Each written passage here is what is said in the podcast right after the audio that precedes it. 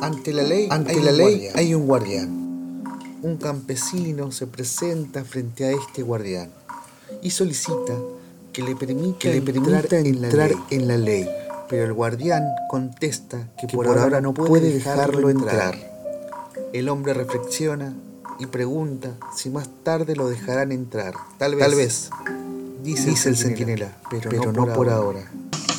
La puerta que da la ley está abierta, como de costumbre. Cuando el guardián se hace a un lado, el hombre se inclina para espiar. El guardián lo ve, se sonríe y le dice, Si tu deseo es tan grande, haz la prueba de entrar a pesar de mi prohibición. Pero recuerda que soy poderoso y solo soy el último de los guardianes. Entre salón y salón también hay guardianes, cada uno más poderoso que el otro. Ya el tercer guardián es tan terrible que no puedo mirarlo siquiera.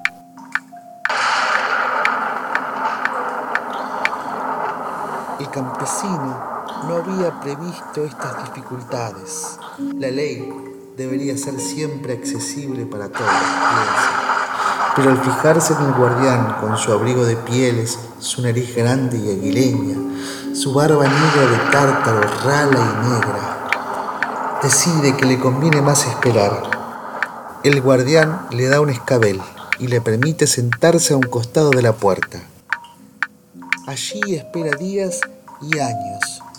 Intenta infinitas veces entrar y fatiga al guardián con sus súplicas con frecuencia el guardián conversa brevemente con él, le hace preguntas sobre su país y sobre muchas otras cosas, pero son preguntas indiferentes, como la de los grandes señores, y finalmente siempre le repite que no puede dejarlo entrar.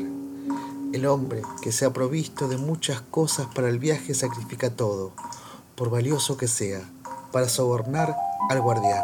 Este acepta todo, en efecto, pero le dice, lo acepto, para que no creas que, no ha sometido ningún esfuerzo.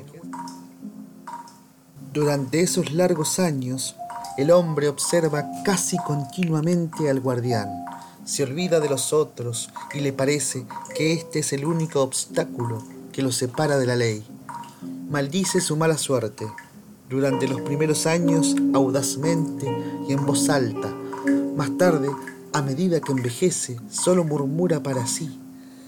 Retorna a la infancia y como en su cuidadosa y larga contemplación del guardián, ha llegado a conocer hasta las pulgas de su cuello de piel. También suplica a las pulgas que lo ayuden y convenzan al guardián. Finalmente su vista se debilita y ya no sabe si realmente hay menos luz o si solo lo engañan sus ojos. Pero en medio de la oscuridad distingue un resplandor que surge inextinguible de la puerta de la ley. Ya le queda poco tiempo, de, vida. Antes de morir, todas las experiencias de esos largos años se confunden en su mente en una sola pregunta que hasta ahora no ha formulado. Hace señas al guardián para que se acerque, ya que el rigor de la muerte comienza a endurecer su cuerpo.